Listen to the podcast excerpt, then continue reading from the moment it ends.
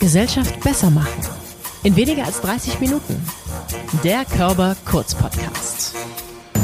70 Prozent aller AutistInnen sind arbeitslos. Dabei können ihre besonderen Talente wie eine überdurchschnittlich gute Mustererkennung sehr gewinnbringend für Unternehmen eingesetzt werden. Das erkannte der Wirtschaftsinformatiker Dirk Müller-Remus an seinem Sohn und entschied sich, mit 54 ein IT-Unternehmen zu gründen, das nur Autistinnen einstellt, genannt Auticon. Es wurde so erfolgreich, dass Dirk sechs Jahre später ein weiteres Unternehmen gründete, das AutistInnen und Menschen mit weiteren neurodiversen Herausforderungen auf ihrem Berufsweg begleitet und vermittelt. Mit jetzt 64 Jahren bekam Dirk den Zugabepreis 2021 verliehen, denn er zeigt, welches Potenzial in Älteren steckt, um eine bessere Gesellschaft zu gestalten. Gesellschaft besser machen mit Dirk Müller-Remus. Moin! Morgen. Ja, heute ist es tatsächlich mal relativ früh am Morgen und wir sprechen über dein Thema. Du hast den Zugabepreis bekommen für ein Unternehmen, das sich, naja, im Kern mit autistischen Menschen beschäftigt, wenn ich das richtig verstanden habe. Ich glaube, auch als Psychologin habe ich noch einige Fragen. Vielleicht möchtest du noch mal für mich und meine HörerInnen erklären, was bedeutet das eigentlich, wenn jemand diese Diagnose hat? Ja, Autismus gibt es in verschiedenen Ausprägungen. Es gibt die sogenannten Asperger-Autisten und es gibt die sogenannten frühkindlichen Autisten. Die Asperger-Autisten sind, kann man sagen, von intellektuellen Leistungsvermögen her absolut normal ausgeprägt. Die frühkindlichen trifft man eher in Behindertenwerkstätten oder auch in ja, Einrichtungen generell. Ich habe mich auf die Autisten aus dem Asperger-Spektrum äh, konzentriert weil eines meiner vier Kinder auch mit dem sogenannten Asperger-Syndrom diagnostiziert wurde. Und da habe ich einfach äh, beobachtet, wie mein Sohn besondere Leistungen vollbringen kann, aber auf der anderen Seite eben sehr stark alltagseingeschränkt ist. Das heißt also alles, was so um Organisation, Dinge, die für uns normal sind, die wir einfach aus uns heraus äh, bewältigen können, das ist für ihn unheimlich schwierig. Dafür fallen ihm andere Dinge einfach ganz leicht. Was ist das zum Beispiel, was ihm schwerfällt? Sag mal, einkaufen in Supermärkten zum Beispiel, weil da einfach so viel Reizeinflüsse sind. Lichter, Geräusche. Und das äh, sind Dinge, die einem Autisten sehr schwer fallen, weil eben sehr viele verschiedene Reize zum gleichen Zeitpunkt auf ihn einprasseln und er dann Probleme hat, sich auf eine Sache konzentrieren zu können. Zum Beispiel das Einkaufen. Ja, und das ist äh, generell ein Problem, weil Autisten haben diesen Filter, der uns erlaubt, Relevantes von Irrelevanten zu trennen, zum bestimmten Stresszeitpunkt. Äh, das haben Autisten eben nicht. Ja, und das äh, macht ihnen das Leben generell schwer. Du hast jetzt gesagt, dafür haben sie so eine Art Superpower, also sie können andere Sachen besser als mhm. wir vielleicht sogar. Ja. Was ist das und wie habt ihr euch das in deinen Gründungen zunutze gemacht? Wenn man mal dieses Problem mit der Alltagsrelevanz herausnimmt, dann bleibt ein Mensch, der besondere Fähigkeiten und Begabungen hat. Mhm. Bei den Asperger-Autisten ist es oft so, die haben bestimmte Spezialinteressen, Leidenschaften, in die sie sich so tief hineinversetzen, dass sie das Problem oder das Thema von A bis Z durchleuchtet haben und es auch komplett verstehen und auch beherrschen. Das heißt also, hier ist eine besondere Fähigkeit, sich auf bestimmte Themen zu konzentrieren. Das bedeutet dann, dass die dann eben in diesen Themen besonders gut sind, weil sie eben sich von A bis Z damit beschäftigt haben und weil sie auch die Fähigkeit haben, bestimmte Dinge miteinander zu verbinden. Das nennt man dann auch Mustererkennung. Das heißt also unterschiedliche Informationen auf eine ungewöhnliche Art und Weise zusammenzufügen. Das liegt daran, dass wir normalen Menschen, sage ich mal, wir sind in der Lage, bestimmte Dinge zu verstehen, auf einer bestimmten höheren Ebene. Das heißt, wir packen alles das, was wir in der Welt sehen, unserem bereits bestehenden Ordnungssystem zu. Das heißt, wir denken von oben nach unten. Autisten machen es genau umgekehrt. Die sehen Details auf der untersten Ebene und verknüpfen diese, so wo sie einen Sinn sehen. Und das alles, kann man sagen, ist die Fähigkeit, Dinge auf eine neue Art und Weise zu verbinden. Das nennt man auch Mustererkennung und das ist eine unglaubliche Stärke in Sachen Kreativität und in Sachen Dinge komplett zu verstehen. Und das ist, äh, glaube ich, der große Unterschied zwischen autistischer Denkweise Und ja, ich sag mal, die Autisten nennen uns immer neurotypische, weil wir eben vom Denken her normal ausgeprägt sind. Also typisch in dem typisch, Fall? Typisch, genau. Und die Autisten kann man auch dem Formkreis der Neurodiversität zuordnen. Neurodiversität heißt einfach, das sind Menschen, die einfach anders denken als die Mehrzahl der Bevölkerung. Dann nennt man das neurodivergent. Mhm. Und das zusammen, die neurotypischen plus die neurodivergenten, sind allesamt aus dem neurodiversen Formkreis. Das nennt man dann auch Neurodiversität. Also neurodivers sind wir alle und die Autisten sind eben neurodivergent und die nicht-Autisten sind die neurotypischen. Das ist so der Gesamtzusammenhang. Auf jeden Fall ist der große Punkt, äh, dass ich einmal am eigenen Sohn gesehen habe, dass er zwar diese Probleme in der Alltagsrelevanz hat, aber eben er selbst hat unglaubliche Stärken in Kunst, im Tanzen, im BMX-Fahren, beim Schlagzeugspielen. Also er hat da verschiedene Leidenschaften, Spezialinteressen und in diesen Feldern ist er eben besonders herausragend. Mhm. Und das war das, was ich damals gesehen habe dass er natürlich, sage ich mal, im Alltagsleben nicht so ganz äh, mitkommt, aber dafür eben auf bestimmten Feldern sehr große Stärken aufwies. Und das hat uns, also meine Frau und mich, auf die Idee gebracht, es wäre doch eigentlich toll, wenn es ein Unternehmen gäbe, was genau diese Leute sammelt, auf ihre besonderen Eigenheiten, Stärken und Schwächen gut eingehen kann und deren Leistungen dann als Dienstleistung an die freie Wirtschaft verkauft. Und der entscheidende Hintergrund war noch, die meisten von den Asperger-Autisten, etwa 70 bis 80 Prozent, sind arbeitslos, mhm. obwohl sie eine gute Schulausbildung haben, obwohl sie auch universitäre Laufbahnen durchlaufen haben. Es ist wirklich eine Tragödie, dass solch begabte Menschen arbeitslos sind. Und das war so der Punkt, warum ich dieses Unternehmen überhaupt gegründet habe. Ich finde es total schön, wie du gerade den Bogen geschlossen hast. So auf der einen Seite diese Mustererkennung. Da habe ich gedacht, ah ja, das passt total zum ersten Unternehmen, nämlich Auticon. Mhm. Da habt ihr einfach mit IT gearbeitet. Da sitzen sehr, sehr viele ProgrammiererInnen. Mhm. Ich weiß gar nicht, ob ihr auch, doch ihr habt, glaube ich, auch Frauen, ne? Wir haben einige Frauen, ja. Sehr gut.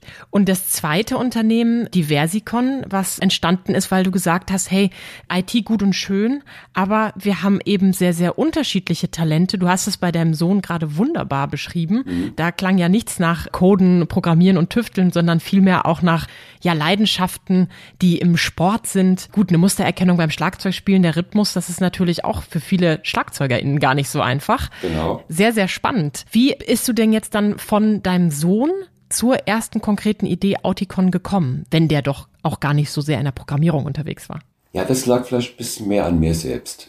Ich habe mal äh, Wirtschaftsinformatik studiert und habe daher einfach eine bestimmte Nähe zur IT. Mhm. Und äh, es ist schon richtig. Zum damaligen Zeitpunkt, vor etwa zehn Jahren, hieß es immer Autisten und IT.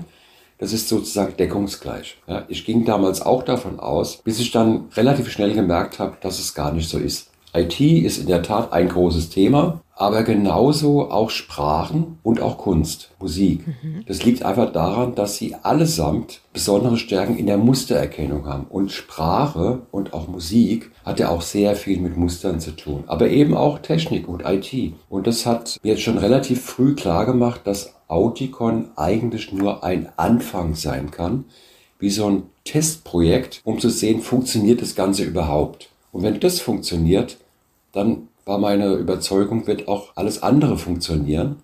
Das heißt also, es war von Anfang an klar, wenn Auticon läuft, kommt der nächste Schritt. Mhm. Und das war dann eben die Versicon. Erzähl mal ein bisschen über die Erfolge der Unternehmen. Mhm. Wen habt ihr erreicht und wieso hast du denn jetzt beide Unternehmen schon in neue Hände gegeben? Ja, also Auticon, äh, das war schon nicht so einfach, da einen Start zu finden, weil der Hauptpunkt ist, dass äh, die Wirtschaft wir sprechen ja CEOs von großen Unternehmen an, wie zum Beispiel Siemens, Vodafone etc. Eine normale IT-Beratung bekommt niemals Kontakt zu den CIOs oder CEOs. Wir hatten das Glück in der Anfangszeit von Auticon, da hatten wir eine Journalistin von der Zeit da. Und was ich damals nicht wusste, dass viele andere Journalisten auch die Zeit lesen. Und die hat jedenfalls einen sehr schönen Einseiter über Autikon geschrieben. Und in dem Moment ging eine Lawine los. Also wir hatten wirklich eine unheimliche Medienpräsenz und das hat uns natürlich unwahrscheinlich geholfen bei der Findung von Kunden. Aber wie das immer so ist, das gibt's Assistenten, oder Leute, die eben auch in dem Unternehmen arbeiten. Und es war dann irgendwo so ein Thema, wo viele gesagt haben, das klingt aber spannend. Und dann war es umgekehrt, als es normal ist, nicht wir kamen zu den Kunden, sondern die Kunden kamen zu uns, weil eben das Modell so spannend war. Das ist, das ist aber nur eine Seite der Medaille. Die andere ist natürlich, diesen Leuten dann auch klar zu machen, wo sind denn ihre Vorteile. Das ist uns dann gelungen, eben über die bestimmte Beschreibung von den Stärken der Autisten, wie zum Beispiel eben die schon besprochene Mustererkennung, eine bestimmte Detailgenauigkeit, Identifikation mit der Arbeit, ein Eintauchen in die Problematiken. Und das haben die eben so gut gemacht, dann auch bei den ersten Projekten, dass es dann rumgesprochen hat. Also es war schon hart der Anfang, aber wir hatten auch ein bisschen Glück bei dem ganzen Thema Vertrieb und hatten dann sehr schöne Erfolge bei den ersten Kunden. Dadurch gewinnt man dann Referenzen und das hat sich dann alles sehr schön entwickelt. Also das war Auticon und warum ich da weggegangen bin, war, ich hatte es vorhin schon mal gesagt, es war für mich von Anfang an klar, wenn Auticon läuft, muss das nächste Thema her. Das wäre dann eben die Versicon. Mhm. Und äh, ich habe mich dann einfach dann verabschiedet, weil ich habe ja dann gesehen, es läuft. Ich kann das Unternehmen allein lassen. Und genauso ist dann auch passiert. Ich habe mich dann auf die Gründung des zweiten Unternehmens konzentriert. Die Versicon ist ein Personaldienstleistungsunternehmen für Menschen, die im neurodiversen Formkreis sind. Das sind noch mehr. Das sind Autisten, sind ADHSler, sind Menschen mit Leserechtschreibschwierigkeiten, aber auch Menschen mit Dyskalkulie. Alle diese Menschen haben ja irgendwo, ich sag mal in Anführungszeichen, Defizite. Aber diese Defizite haben auch was Gutes, weil Menschen, die Defizite haben, müssen versuchen, diese zu kompensieren. Und dadurch entwickeln sie eben besondere Stärken auf bestimmten Feldern. Mhm. Und das war dann der Anlass zu sagen, jetzt machen wir ein Personaldienstleistungsunternehmen für Menschen, die im neurodiversen Formkreis sind. Das hat dann also auch ganz gut geklappt und ich habe mich auch da dann wieder nach einer bestimmten Zeit rausgezogen, weil ich der Meinung war, das Thema ist definiert, es ist alles klar, jetzt ist es in Anführungszeichen nur noch operatives Tun, was natürlich sehr anstrengend ist, aber ich glaube, meine Stärken liegen auch weniger in der Geschäftsführung. Das finde ich sehr anstrengend für mich persönlich. Ich bin eher der Typ, der Ideen hat und dann großen, großen Spaß daran hat, diese Dinge bis zu einer bestimmten Reife zu führen, sodass man es dann loslassen kann. Deshalb bin ich jetzt auch schon wieder am dritten Thema. Bevor wir dazu kommen, müssen wir, glaube ich, noch einmal kurz klären, was ist Dyslexie? Ich vermute, das wird sich der oder die ein oder andere fragen. Also es gibt ja einmal das Thema Leserechtschreibschwierigkeiten und das Thema Rechenschwierigkeiten. Mhm. Also Dyskalkulie ist die Rechenschwierigkeit und Dyslexie ist die Leserechtschreibschwierigkeitsprobleme. Siehst du, jetzt habe ich selber schon durcheinander gebracht. Genau, genau ist es. Ja. Interessant. Und jetzt gerade hast du angesprochen, dass du ja vom Typ vielleicht nicht der Mensch für die Geschäftsführung bist, sondern eher so der Initiator und der die genau. Dinge zum Leben erweckt. Also der typische Entrepreneur, würde ich fast sagen. Mhm. In meinem Dunstkreis von Startups treffe ich natürlich gerade auch sehr viele, die sich Social Entrepreneur nennen. Mhm. Das tust du ja mitunter auch. Jetzt gerade hast du mich aber auch nochmal überzeugt von etwas, das mir manchmal mit diesem ganzen Social Impact fehlt. Ich bin Psychologin, mein Startup geht um psychische Erkrankungen mhm. und das hat auch einen Impact. Mir ist aber natürlich auch wichtig, dass wir damit Geld verdienen, denn ich habe mal von einem Mentor gelernt, nur wenn du mit guten Dingen Geld verdienst, verdienst, kannst du quasi noch mehr Gutes tun. Und das, was du gerade beschrieben hast, das hat mich richtig hellhörig gemacht, denn du hast ja einen, einen richtigen Markt oder Need skizziert. Also du hast ja renommierten Kunden, wie Siemens hast du gerade beschrieben, deutlich gemacht, was ihr Vorteil ist. Mhm. Das heißt, es geht ja nicht nur darum, was sicherlich wahnsinnig wichtig ist, Menschen, die sonst vielleicht arbeitslos werden, einen Markt zu geben, sondern auf dem Markt einen sehr uniken Marktwert zu kreieren. Ja. Ähm, war dir das von Anfang an bewusst? Ja, das war mir absolut bewusst. Ich war von Anfang an davon überzeugt, dass gerade Autisten mit ihren besonderen Stärken den Unternehmen einfach was bringen können, dass sie dann Mehrwert gewinnen, die Unternehmen. Und es ist wirklich wichtig, weg von dieser Mitleidsschiene zu kommen, mhm. hin zu dem Selbstvertrauen, dass man sagt, ich habe hier Leute, die haben bestimmte Stärken. Ich mache euch klar, wo die Stärken sind, wo euer Mehrwert ist. Und dann sollte es schon mit dem Teufel zugehen, dass die kein Interesse daran zeigen. Also das war auch genauso alle waren dann doch gespannt, wollten wissen, was sind denn diese Stärken? Und man muss dann natürlich auch den Leuten in ihrer Sprache das dann auch rüberbringen. Das ist das Problem von vielen Sozialunternehmern, mhm. dass sie so tief drin sind in ihrer Gruppe, die für sie wichtig sind, dass sie vergessen, die Menschen, die davon noch nie was gehört haben, mitzunehmen und in ihrer Sprache den Vorteil aufzuzeigen, dass sie verstehen, aha, ich habe was davon. Und ich glaube, das ist bei Auticon und bei Diversicon sehr, sehr gut gelungen. Ich habe das einfach in deren Sprache transportiert und die haben es verstanden. Und dann funktioniert es auch. Also quasi auch noch ein paar Gratistipps für potenzielle GründerInnen. ja. Naja, Danke gut. auch dafür. Du hast jetzt gerade schon angeteasert. Du wirst jetzt weitermachen. Es wird noch ein neues Unternehmen geben. Ich bin gespannt von Auticon zu Diversicon. Was ist der nächste Schritt? Ja, diese Gruppe der neurodivergenten Menschen, die begeistert mich total. Aber es gibt eben auch die Gruppe gerade auch bei den Autisten, die sind wirklich schwer betroffen. Das sind Menschen, die nennt man auch frühkindliche Autisten, mhm. die sind auch intellektuell oft, ja, sag ich mal, beeinträchtigt. Und es ist mir einfach ein Bedürfnis, jetzt nicht nur für die in Anführungszeichen schlauen Asperger-Autisten und für die ADHSler was zu tun, sondern auch für die, die schwerer betroffen sind. Und die haben eben oftmals ein Riesenproblem mit Zeitverständnis. Das haben auch kleine Kinder, die mal, im Vorschulalter sind, die lernen ja auch die Uhr. Es gibt Demenzkranke, da ist es ganz genauso. Unser Konzept von Zeit, das ist für uns ganz normal, dass es Stunden gibt, dass es äh, Wochen gibt, dass es Monate gibt, dass es Jahre gibt. Für viele Menschen ist das ein Buch, was sie nicht öffnen können. Es fehlt ihnen schlichtweg am Verständnis für das, für unser Konzept von Zeit. Und da habe ich mit drei jungen Aachener Studenten ein Produkt, das ist eine App mit einer verbundenen Hardware, entwickelt, was es diesen Menschen sehr einfach macht, Zeitabschnitte zu erkennen, indem wir diese Zeitabschnitte farbig markieren, mit Piktogrammen unterlegen, sodass also jeweils zu sehen ist, okay, ich bin jetzt gerade am Frühstücken, aber ich sehe schon, der Kreis läuft hier weiter. Jetzt muss ich mich fertig machen, zur Arbeit zu fahren. Jetzt kommt die Arbeit selbst, jetzt kommt Mittagessen und so weiter. Und zwar unabhängig von Sekunden, Minuten, Stunden und so weiter. Das hat mich echt überrascht. Das gibt's noch gar nicht. Und wir haben sogar dafür ein Patent schon erhalten, sodass ich jetzt also auch da wiederum sehr optimistisch bin, dass wir da jetzt den nächsten Schritt gehen können, weil es ist einfach ein wichtiges Thema, dass jemand äh, jetzt nicht unbedingt unser Zeitverständnis entwickelt, aber zumindest in der Lage ist, eine gewisse Zeitstrukturierung zu verstehen und sich auch nach der zu orientieren. Das ist das Thema, wo ich jetzt gerade dran bin. Ich gehe davon aus, dass wir, dass die Firma Anfang nächsten Jahres gegründet wird. Und wenn wir uns vielleicht in einem Jahr nochmal sprechen, kann ich noch mehr sagen. Aber ich bin recht zuversichtlich. Ich frage mich ehrlich gesagt gerade, ob das nur was für neurodivergente Menschen ist. Ob nicht sogar ja, jemand wie ich. Ja.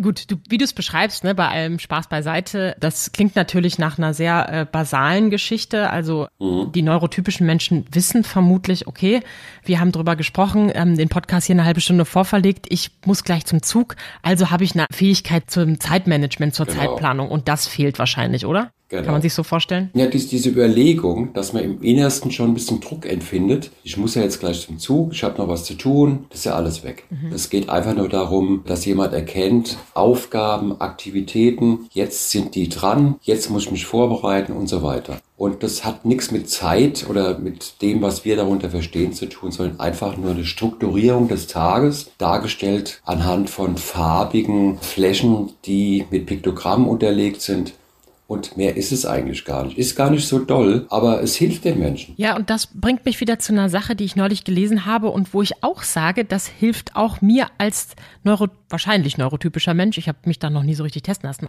Es gibt einen Supermarkt, davon hast du nämlich am Anfang auch gesprochen, mhm. der ja jetzt so eine Stunde für Autisten, so heißt es, macht. Das heißt, mal die Beleuchtung runterfährt, die Musik ausmacht ja. und die Reize so ein bisschen runterregelt. Was hältst du davon? Und ist das nicht auch was, was in diesem ganzen, ich sag immer, zu viel Sophilismus für alle Menschen mal hilfreich wäre? Absolut. Also ich bin begeistert von der Idee, weil ich auch genau weiß, dass, äh, weil ich ja diese Autismusgruppen auf Facebook zum Beispiel auch mitverfolge und die finden das gut.